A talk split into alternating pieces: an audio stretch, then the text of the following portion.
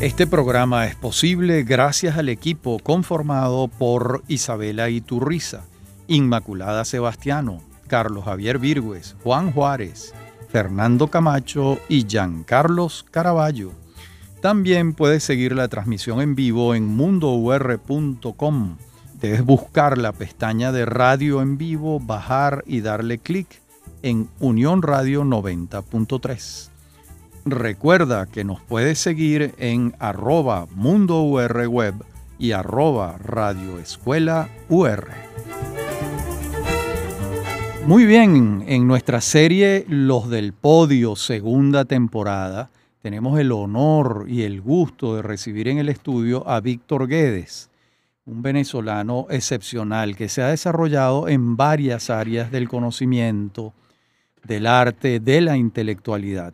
vamos a conversar con un crítico de artes plásticas, con un educador de larga trayectoria, con un profesor universitario de muchos años y en los últimos 30 años o 20 años se ha ido especializando en la responsabilidad social empresarial, en los temas sobre la ética y la gerencia estratégica también. Te saludamos, Víctor.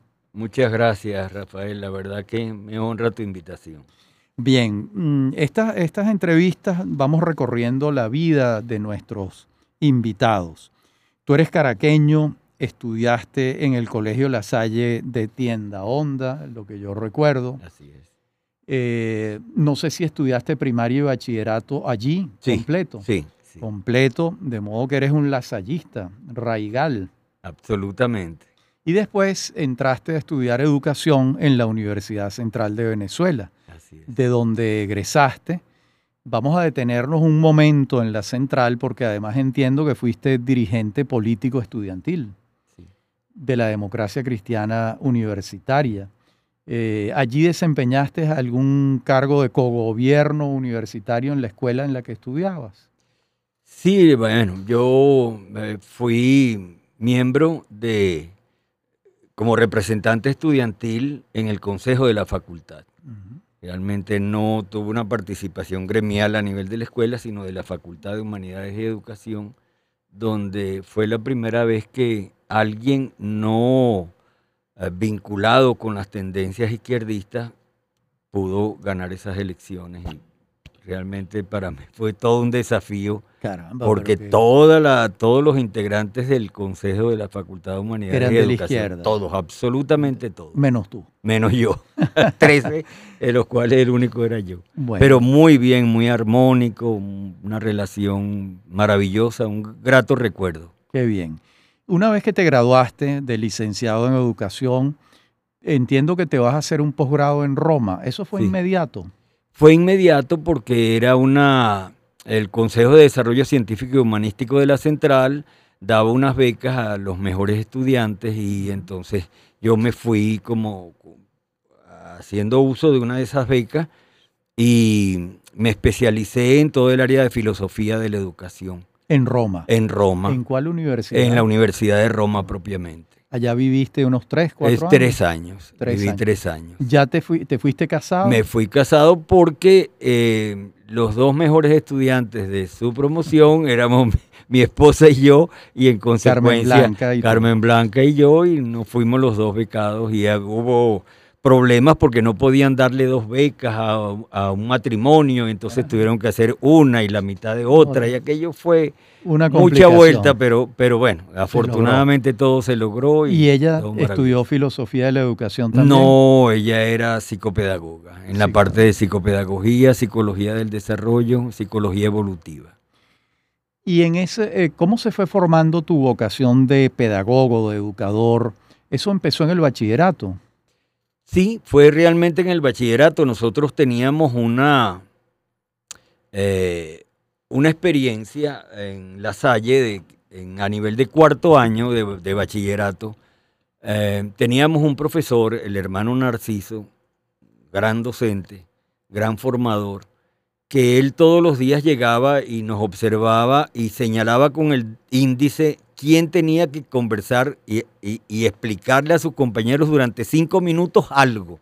Ah. Y entonces aquello fue generando una especie de, eh, identificación con la actividad docente y luego ya en quinto año, en quinto año antes de graduarme, el hermano Gaudencio, que era el, director de, de, La Salle, a quien yo lo valoré como un padre realmente, me dijo que yo tenía que ser educador porque tenía que favorecer la formación de mucha gente y ya yo tenía la predisposición y con esta orientación de alguien que estaba tan cerca de mi sensibilidad emocional y de mi y de mi inclinación intelectual, pues bueno, en fin, tomé la decisión sin pensarlo mucho. De modo que el hermano Gaudencio es un personaje central en tu vida. Absolutamente. Una suerte de mentor que, que señaló un camino, un destino. Lloré, lloré muchísimo su muerte, muchísimo. Lo ¿Ocurrió hace mucho tiempo? Hace mucho tiempo. Sí. Hace mucho tiempo.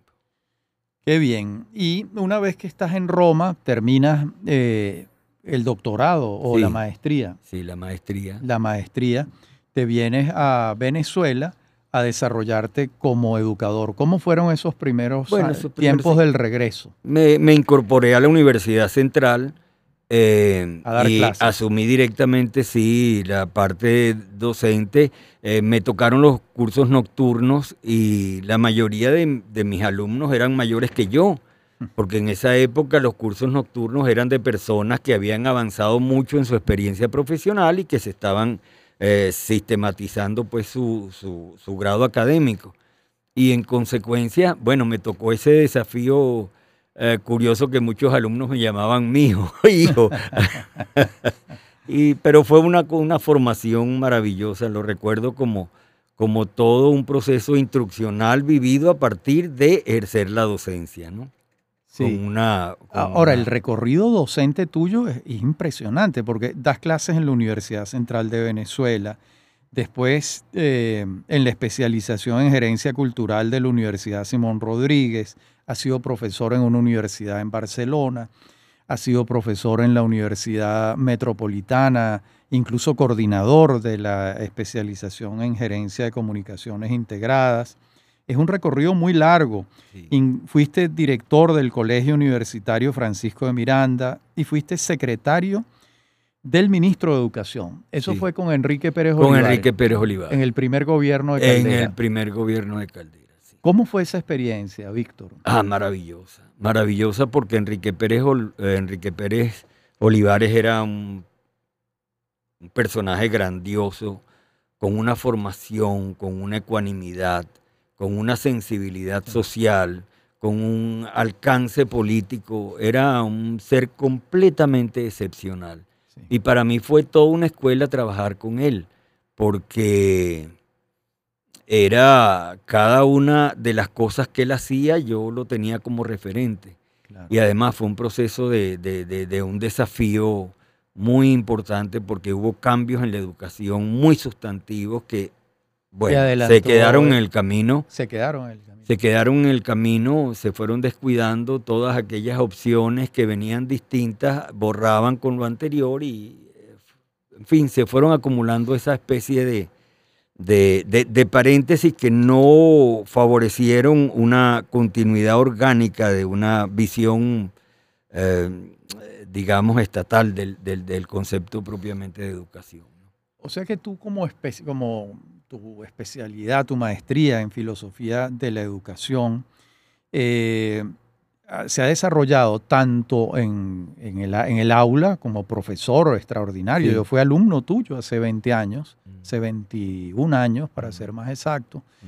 pero también en la gerencia académica, porque eh, fuiste director de un colegio universitario y después te incorporas a una experiencia curiosa donde fuiste vicerrector académico en la Universidad Nacional Abierta. ¿Cómo fue esa experiencia? Maravillosa porque en aquella época la, era eh, la etapa incipiente de la educación abierta y a distancia, era un movimiento mundial que fecundó con gran amplitud y en todas partes pues se planteaba como una gran opción no para favorecer a los desfavorecidos, sino para ampliar los, los márgenes de la cobertura educativa y fue todo un desafío porque era ir teniendo una experiencia y formando al mismo tiempo un criterio de, de iniciación de una experiencia educativa que estaba en su proceso incipiente y que después tomó muchísimo vuelo y que todavía lo han mantenido a lo largo del tiempo, ¿no? Claro. Y yo recuerdo que luego tienes la experiencia, tú me corriges en el tiempo, la línea del tiempo, la experiencia del convenio Andrés Bello en Bogotá, donde viviste varios años. Mm. Eh, ¿Cómo fue esa experiencia bogotana y el convenio Andrés Bello? Y explícanos a la audiencia qué es el convenio Andrés Bello. Sí, quizás eh, eh, yo estuve antes del convenio Andrés Bello, una experiencia importante en la UNESCO. En la UNESCO. En, el Centro Regional de Educación Superior de América Latina y el Caribe. en Bogotá. no, eso fue aquí en Venezuela, en el CELAR. En el, pero, en pero antes había estado como director del proyecto educativo de la educación de investigación evaluativa en Colombia, que era un proyecto bandera del, presidente Belisario Betancourt. Eh, eh, uno de los, de, los aspectos que formaban parte de su gobierno era la educación abierta y a distancia para ampliar la cobertura de la educación. Eh, solicitaron apoyo al programa de las Naciones Unidas para el Desarrollo. ahí se creó a través de la UNESCO este proyecto que yo dirigía y que fue algo maravilloso porque me permitió trasladar la experiencia que yo había adquirido en Venezuela a una entidad internacional y con una cobertura nacional a nivel de Colombia y que también tenía referencias hacia otros países de América Latina. Eh, eh, fue una experiencia maravillosa, fue un proyecto muy exitoso, eh, evaluado de, con, una apreciación suprema, me vine y al venirme, entonces después vino la experiencia de la CECAP, que fue, fue una sorpresa. Fue varios años después. Fue, eh, fue unos dos años después, dos o tres años después. Pero fue una experiencia, digamos, imprevista, porque en aquella oportunidad, la reunión de ministros de los países del convenio Andrés Bello, la REMECAP, eh, se reunía y tenía que designar un nuevo secretario ejecutivo del convenio. Pero ya un venezolano había sido y previamente un colombiano, lo que quiere decir que en esta tercera ronda le tocaba un chileno. Y, sin embargo te escogieron. y sin embargo me escogieron a mí y además eh, me, seleccionó para la terna em, eh, eh, el presidente Carlos Andrés Pérez y yo no tenía nada que ver con Acción Democrática, sino todo lo contrario y sin embargo fue de ti y de Pérez. Totalmente, hacia eso iba, de él sobre todo, ¿no? Bueno, vamos a una pausa. Estamos conversando con el filósofo de la educación, con el ensayista, con el crítico de artes plásticas y con el extraordinario profesor Víctor Guedes. Ya regresamos. En breve continúa Venezolanos. Somos Unión Radio Cultural.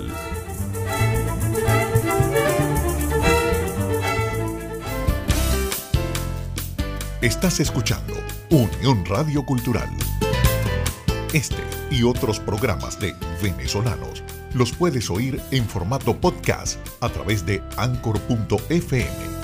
Para alguna sugerencia sobre este espacio, pueden escribirnos al correo rafaelarraiz.com y en Twitter, arroba rafaelarraiz. Somos Unión Radio Cultural.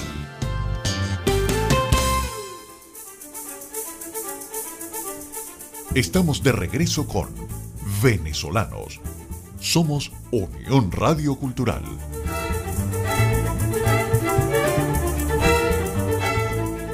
Víctor, estamos conversando con Víctor Guedes en Los del Podio, su segunda temporada en el programa Venezolanos por Unión Radio. Has tenido dos experiencias de vida en Colombia en dos momentos distintos. Eh, ese periodo, mm, el presidente Belisario Betancur estuvo entre el 82 y el 86. Ahí has debido estar tú. Y creo que después regresaste ya en el 89, cuando comenzó a gobernar Carlos Andrés Pérez. Y has seguido yendo a dar clases casi todos los años a Colombia. Digamos que es el país más cercano a tu corazón después de Venezuela. Tal cual, sí, porque mantuve los vínculos y realmente Eh, seguí trabajando con la Sergio Arboleda, luego con la, antes con la Universidad del Rosario, en la Universidad de los Andes tuve una pasantía, en fin, eh, después estuve con algunas empresas, en algunos años estuve con Pacific Rubiales, en algunos cursos, en fin, siempre he mantenido unos vínculos muy, muy cercanos y muy afectivos, ¿no? Y ah, me siento como en mi casa en Bogotá realmente. Qué maravilla. Bueno, ahora vamos a abrir la puerta de otra faceta tuya, una faceta muy fértil en tu vida, que es la crítica de artes plásticas por cómo comienza esto. Fíjate que el primer libro mm, tuyo eh, de artes visuales se publica en 1986, que es 11 expresiones del arte colombiano contemporáneo. Esto lo publica el Fondo Cultural Cafetero de Colombia. Podemos afirmar que esta vocación por la crítica de artes plásticas nace en Colombia o ya se había sembrado en Venezuela? No, absolutamente fue en Venezuela cuando yo era eh, secretario ejecutivo de la Asociación de Amigos de la Galería de Arte Nacional.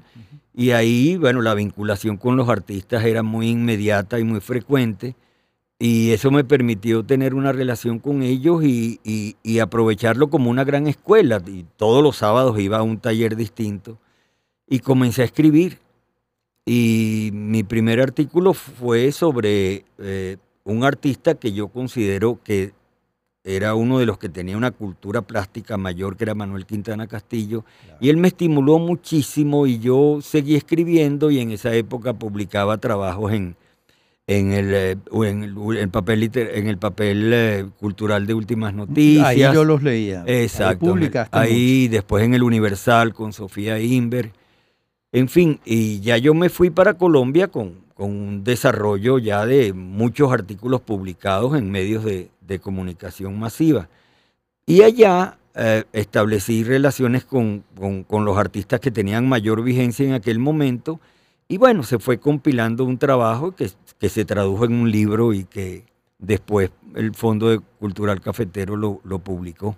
Pero ya yo tenía un, camino, un camino avanzado desde, desde Venezuela. Claro, y en esa línea, mm, en tu producción intelectual, viene otro libro en 1993 que es Armando Barrios, Lo permanente, lo novedoso y lo influyente, un libro publicado por la Galería de Arte Nacional. Armando Barrios tocó tu interés.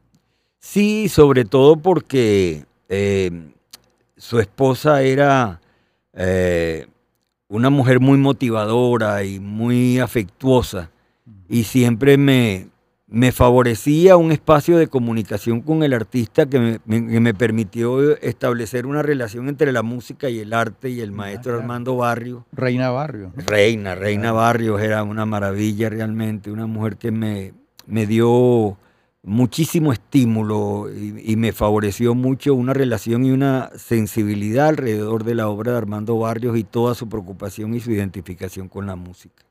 Y en el año 94, al año siguiente, publicas Aproximación y Comprensión del Arte Contemporáneo. Lo publica la Fundación Polar. Ese es ya un libro más orgánico, ¿no? Sí, ese es hay una reflexión más más orgánica sobre el arte. Sí, ahí hay una, ahí ya hay una sistematización, una primera sistematización, que ahora estoy, por cierto, en la segunda y no sé si tendremos tiempo de conversarla, pero ahí yo sistematicé todo un proceso de vinculación con la obra de arte. Y hablaba fundamentalmente de que hay eh, seis grandes fases para uno vincularse con la obra de arte uno necesita en primer lugar motivación, es decir, un impulso interno que te proyecte sobre la conquista de aquella obra que tú quieres analizar. Claro. Otra es la, la, la, eh, la, proyección en términos de salir de ti mismo para ya tomar el camino de acercamiento con esa obra. En un tercer momento es llegar a la, a los aspectos más formales, más aparienciales, más objetivos, más fotografiables de una obra, de tal manera de tú describir los rasgos formales y objetivos de esa obra.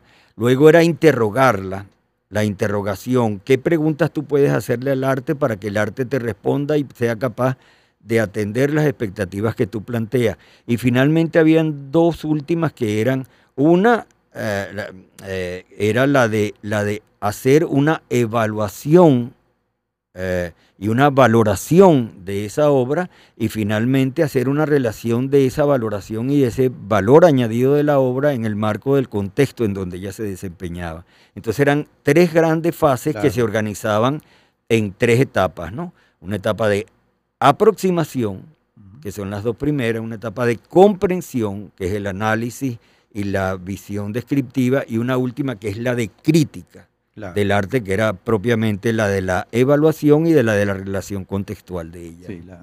Ahí fue toda una sistematización. Bueno. Y después vienen la poética del humano en cinco fotógrafos del año 97, el pequeño libro del arte del año 98, vanguardia, transvanguardia y metavanguardia del año 99. Y, eh, eh, y viene una suerte de pausa porque entras te, adentras en otros temas que ya los hablaremos, ya los hablaremos, pero quisiera agotar el tema del crítico de arte, que en estos años 80, eh, mm, mm, todos los 90, es donde encontramos la mayor aproximación tuya a ese mundo y a ese fenómeno. Pero uno intuye que esa indagación no ha terminado, porque entiendo que estás trabajando en, una interpretación del arte venezolano en este caso o universal? Eh, la verdad que es a partir de, esa desagregación y de esa interacción que establecí en ese libro de aproximación y comprensión al arte contemporáneo, de donde viene todo el desarrollo de una serie de categorías que me servían como pautas de lectura de las obras de arte. Y así fui levantando una especie de, eh, de estructuración muy sistemática de los recursos con los cuales uno puede favorecer esa relación de inmediatez con la obra de arte. Y he llegado a un punto en el cual ya ese proceso no me satisface intelectualmente, sino que por el contrario me planteas más, más oquedades que, que, eh, eh, que, luces, que iluminaciones. ¿no? y entonces he llegado a, a pensar en una idea de metacrítica, de ir más allá de la crítica.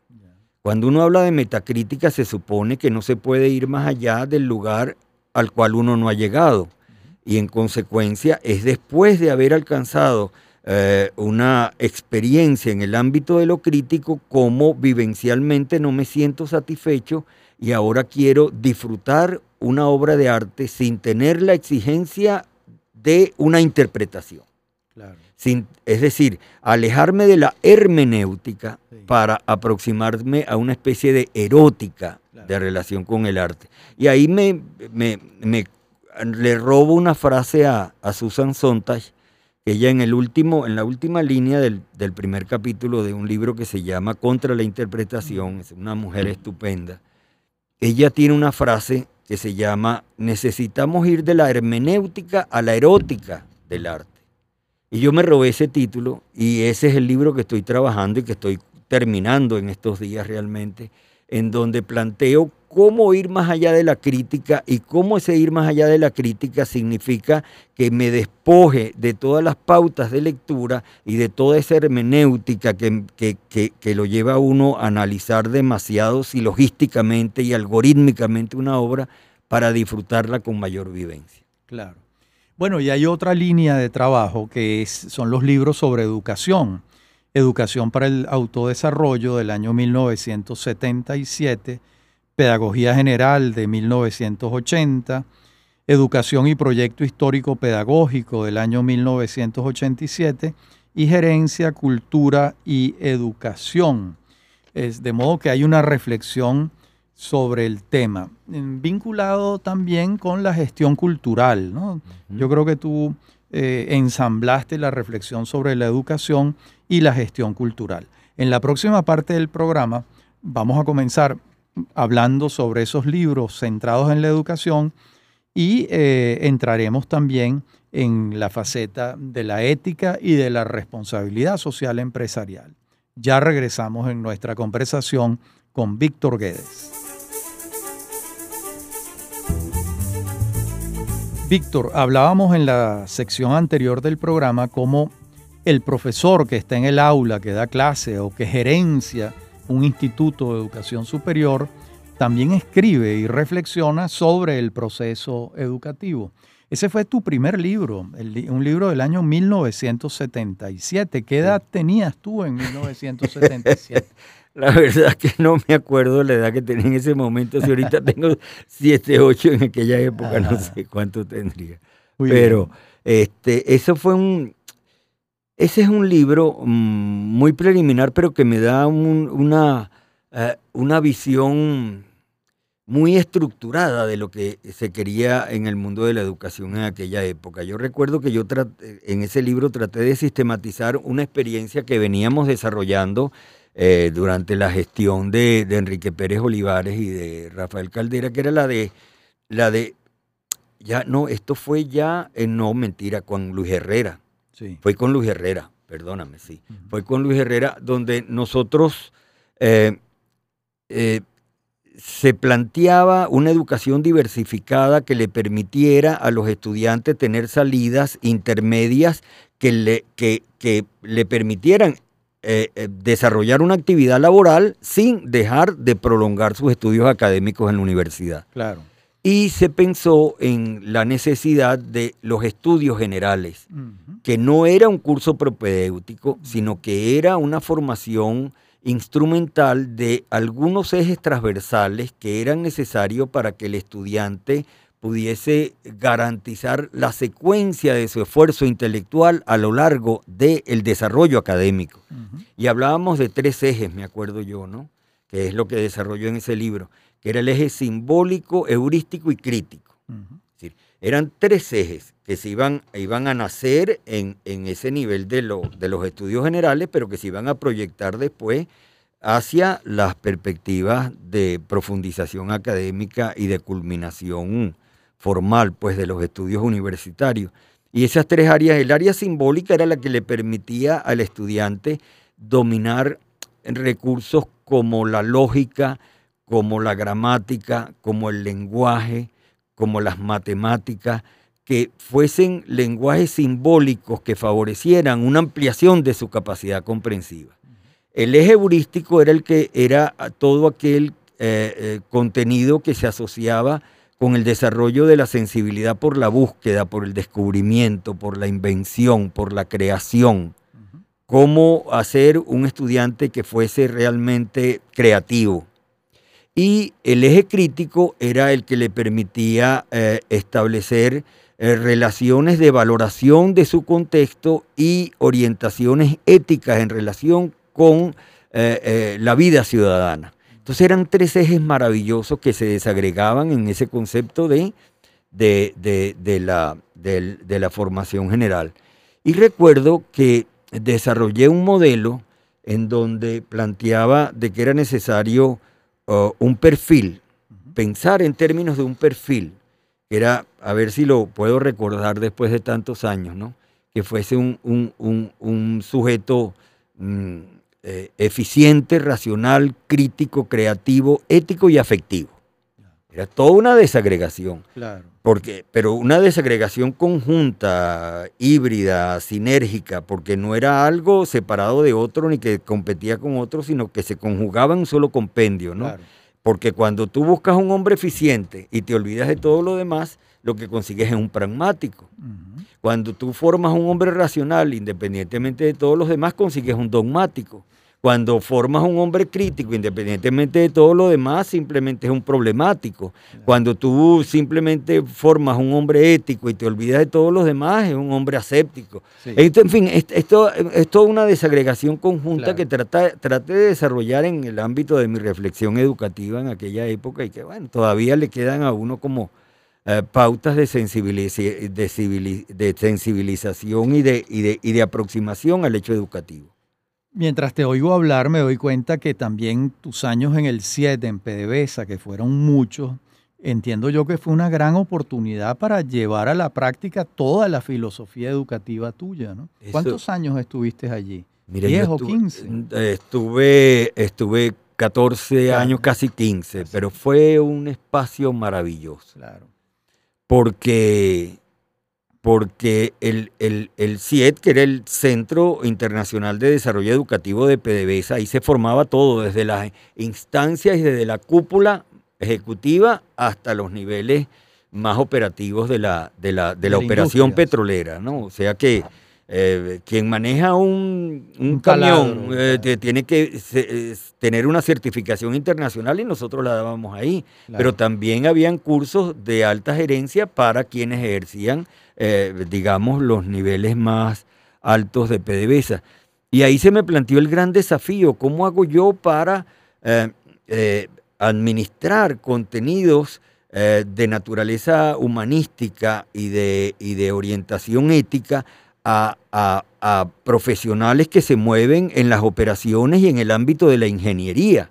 Y eso me dio una capacidad didáctica de poder sistematizar todos los elementos de la ética aplicado al, mundo, al mundo de la operación y al mundo ingenieril, digamos, y bueno, ahí, ahí, ahí, ahí se, me abrió la, puerta, de, la ética en términos de su divulgación y en términos de su proyección y en términos de su operacionalización empresarial y en términos de su implantación eh, como, como práctica en, la gerencia. Y bueno, y, todavía la verdad que me sigue despertando muchísima inquietud y sigo trabajando, no abandono nunca ese tema. Bueno, de hecho, la ética gerencial, instrumentos estratégicos que facilitan decisiones correctas, es un libro que tiene cuatro ediciones y, prácticamente un libro de texto para los estudios de ética gerencial.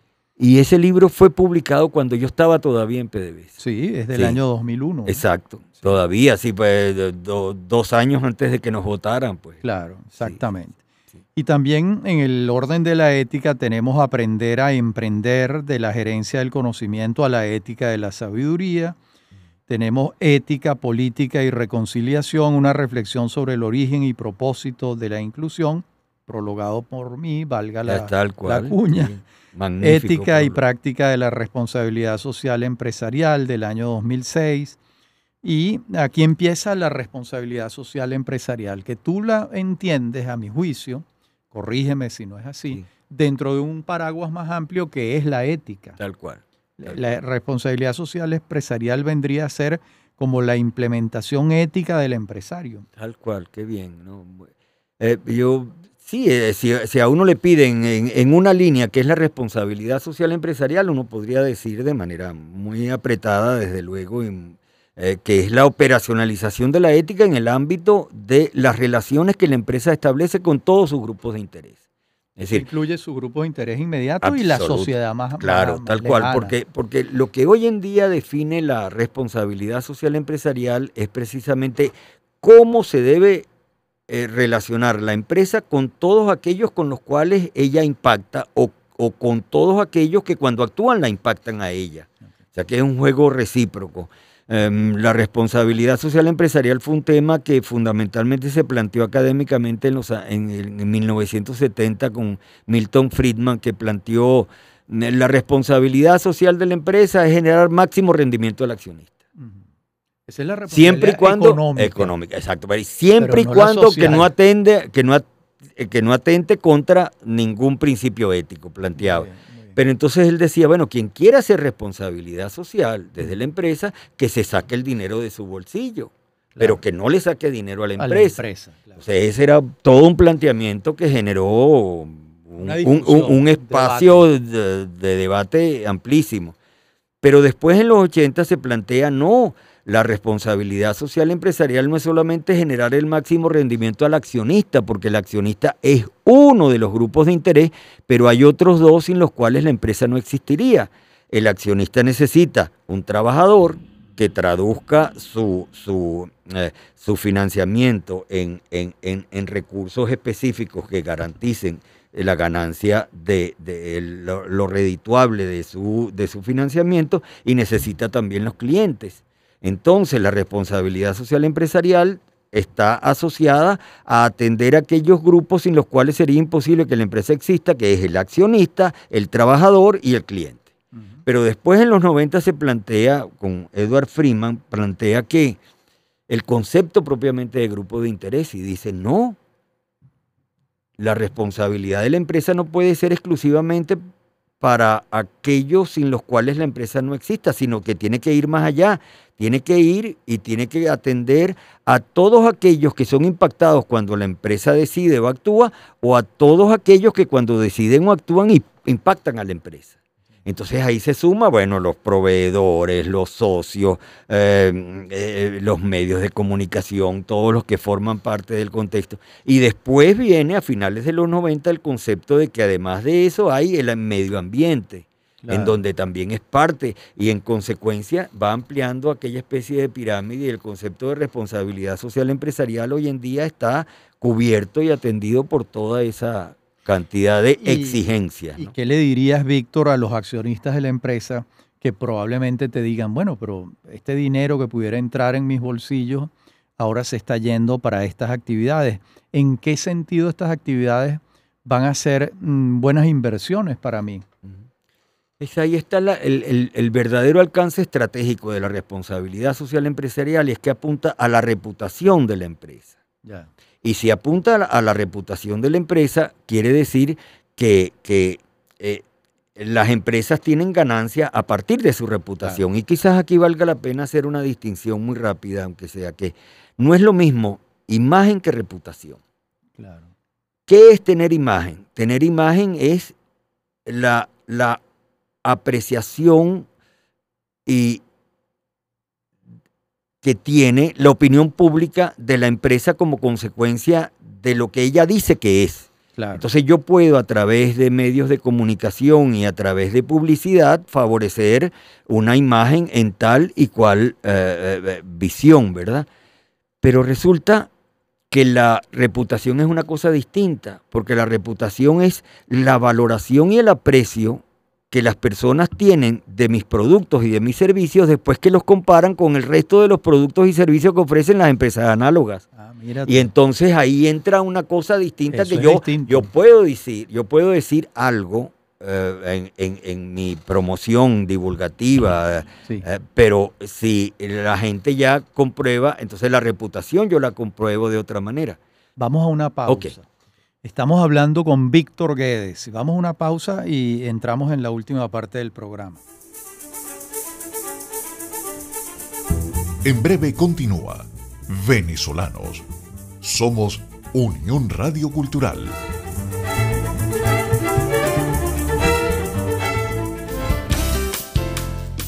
Estás escuchando Unión Radio Cultural. Este y otros programas de Venezolanos los puedes oír en formato podcast a través de anchor.fm. Para alguna sugerencia sobre este espacio, pueden escribirnos al correo rafaelarraiz.com y en Twitter, arroba Somos Unión Radio Cultural.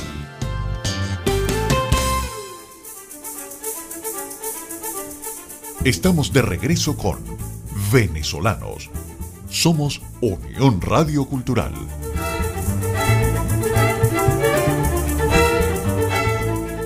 Bien, estamos conversando con Víctor Guedes. Eh, estábamos tocando el tema de la imagen y la reputación. Hiciste una distinción extraordinaria, de una gran claridad. Todo esto está recogido en tus libros aquí y yo exhorto a los interesados en estos temas, en estos temas a leerlos, ¿no? Por ejemplo, este, ser confiable, a responsabilidad social y reputación empresarial, que son, al parecer, eh, elementos, mm, elementos que se tocan, pero que no son exactamente lo mismo, ¿verdad? De modo que eh, te fuiste metiendo por este mundo de la ética, la responsabilidad social empresarial, y en el fondo estás reflexionando sobre la naturaleza de las empresas en el mundo libre lo que es filosóficamente muy interesante, ¿no? Claro. Eh, eh, mira, hoy en día no hay, no hay eh, ningún, ninguna persona que haya reflexionado y que esté reflexionando sobre el campo empresarial que no plantee la importancia de la ética. Porque sin la ética es absolutamente imposible. Yo le, yo le digo a mis alumnos que hay eh, arranco con aquella imagen de Tagore de que eh, Cuando lloramos de noche por no ver el sol, las lágrimas nos impiden ver las estrellas. Cuando uno esto lo transfiere al mundo empresarial, en un mundo tan turbulento, tan disruptivo, tan complejo como el de hoy, bueno, mira, estamos viviendo una realidad oscura y hay cinco estrellas. Mm. Esas cinco estrellas que iluminan y que nos, nos permiten aprender a caminar en medio de la oscuridad son, en primer lugar, eh, tener presencia, es decir, el posicionamiento, el yo saber dónde me muevo y saber cuáles son eh, las características del territorio que yo ocupo. Eh, después la apertura, porque yo necesito no solamente encerrarme dentro de una realidad contextual, sino vincularme con los otros sectores de la economía. Eh, la tercera estrella es la flexibilidad. Yo necesito adaptarme a un mundo que es totalmente cambiante y de que yo debo aceptar que, eh, que cuando yo me adapto a las irregularidades de la topografía es cuando soy capaz de alterar las irregularidades de la topografía y que eso va más allá de la resiliencia. Yo creo que es un problema de longanimidad como algo que va más allá. Pero hay una cuarta estrella que es la, innovación, porque si tú tienes todo lo anterior, pero no eres capaz de innovar, vas a ser una empresa fracasada. Pero todo eso, le falta la última estrella, que es la gran vedette, sin la cual es imposible que lo anterior se conquiste, que es la ética. La ética. Entonces ahí está. No, no hay, es decir, la, la ética en sí misma no asegura el éxito de las empresas, pero no puede haber un éxito de las empresas sin la ética. Claro. Porque la ética es uno de los factores fundamentales sin los cuales es imposible que yo pueda favorecer a los demás. Muy bien. Bueno, Víctor, hemos hecho un recorrido bastante completo, pero tú estás en plena evolución, en pleno trabajo. Eh, en que, además del, del libro que estás trabajando sobre arte, ¿Estás adelantando alguna otra reflexión sobre ética, sobre gerencia social? Ese ha sido el tema de tus últimos libros, la gerencia social y la reconciliación política. eso también ha sido un tema que te ha tocado la puerta. Me interesa muchísimo eso porque yo en este momento, por ejemplo, escucho las propuestas de los políticos y las alternativas que se plantean para las primarias y, y uno escucha propuestas estupendas maravillosas con las cuales tú puedes sintonizarte sin ninguna exigencia. Pero yo he escrito por ahí en alguno de los libros que, en ese último libro que tú señalas, ahí planteo de que hay, hay cuatro R's sin las cuales es imposible que se tenga éxito. Y la secuencia es la siguiente, la R de la reconciliación, reinstitucionalización eh, eh, recuperación económica y reorientación de los valores éticos. Lo que quiere decir que lo primero es la reconciliación. No hay manera de que se establezca ninguna institucionalización, ninguna recuperación económica, ninguna armonía social, ningún planteamiento programático en el ámbito político que no admita que tenemos que arrancar con la reconciliación. Porque la reconciliación no es algo que se impone de abajo hacia arriba, sino de arriba hacia abajo. Y si bien es cierto, de, arriba hacia abajo, como política, como establecerla como, como parte política de, Estado. política de Estado. política nacional. Como política nacional. Y tú no puedes hablar de absolutamente de nada al margen de la reconciliación. Y si además de no plantear la reconciliación, planteas de que debemos ser todos iguales, eh, acabando con los distintos, ¿verdad? Entonces eh, es la antítesis de la reconciliación, con lo cual mucho menos es la, guerra total.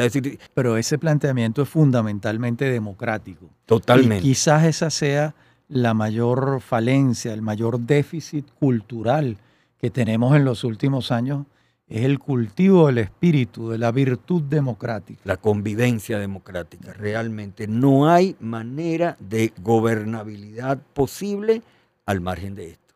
Y llegar con una tesis contraria es acabar con cualquier índice elemental de gobernabilidad. Y va a ser todo lo contrario. Bueno, vamos ahora a escuchar del Víctor Guedes en otros ámbitos. Eh, quienes te conocemos mucho, que es mi caso, sabemos que eres un catador de cachitos de jamón. Tienes un, ranking de los mejores de Caracas, ¿no? Tienes años con esa afición. Sabemos también que eres un hombre de una puntualidad, yo no diría inglesa, sino suiza. Ah, Sabemos también que cultivas la amistad como si fuese una religión, es realmente un culto el que tú tienes de la amistad. ¿no? Uno ve ese, ese ser humano que es Víctor Guedes y yo encuentro que a ti te marcó la formación cristiana. Creo que ahí tienes mucho que deberle a, los hermanos de la Salle. Absolutamente. Sí. Eh, eso, digamos, en, además en los libros de ética, sin que tú lo digas expresamente, eso está allí, ¿no? El reconocimiento del otro, la reconciliación, el amor al prójimo, el culto a la amistad, ¿no? Tal cual. Em, sí, bueno, mira, ha hecho una semblanza muy íntima, muy inmediata mía. en fin, eh, así es. Eh, yo mm, soy consecuencia de la Salle. Yo soy una derivación de la Salle. Eh, la Salle mm, me permitió em, mi sensibilidad, mis creencias, mis pensamientos, mis sentimientos. La verdad que difícilmente hay un aspecto de mi personalidad que no tenga una fuente inscrita en aquellos tiempos. En aquellos tiempos. Y el mundo de tus amigos, de tus relaciones, tú eres muy amiguero. Durante años hemos ido a tu casa eh, el 5 de enero, que es el, día de tu cumpleaños, a unas hallacas extraordinarias. eh, ¿Cómo así? ¿Qué, ¿Qué, significa eso dentro de tu vida y de tu personalidad? Mira, la verdad que la, la, relación con el otro es la mayor riqueza que uno puede tener, ¿no? El, tiempo que uno le dedica a, las relaciones con el otro es la vida más plena que uno pueda tener. Quizás uno piensa en que eh, el tiempo mejor invertido es el tiempo que tú puedes pasar con tu familia, en tus viajes y con tus amigos. Eh. Son realmente dimensiones que se conjugan pues en, una, en un mismo compendio individual para tú elevar tu espíritu hacia lo más alto. Claro. Y además eh, tú has sido un padre de familia extraordinario y un abuelo. Tienes una hija viviendo en Madrid y vas todos los años a visitar a los nietos tienes em, un hijo y tus nietos aquí también. De modo que la familia también ha sido un espacio importante en tu vida, ¿no? Absolutamente, absolutamente. Bueno, y por último, Víctor, ¿qué sueños tienes? Mira, poder realizar mis proyectos, que son varios. Tengo varios proyectos ¿Cuáles intelectuales y tengo proyectos afectivos también. Adelante, qué maravilla. Bueno, en fin, eh, pasé dos años de mi vida muy solo, muy metido en una oquedad muy fuerte. Ahora tengo una novia que me ha motivado muchísimo y que me tiene en una alfombra mágica. y tengo mis proyectos intelectuales, por lo menos tres libros que tengo en proyecto para seguir trabajando. Y mientras tenga esos proyectos, bueno, sigo avanzando y sigo estirando la línea de, de, de mi vida, ¿no? Claro. ¿Hay algunos lugares del mundo o de Venezuela que quisieras ir que forman parte de, tus anhelos no cumplidos? Eh, la verdad que ya eh, lo que quiero es repetir viajes sobre países ya conocidos más que conocer otros distintos. Ya los que quería conocer, ya creo que dimos bastante vueltas. Y ahora, ahora quisiera repetir y afianzar y profundizar más bien en algunos que ya conozco.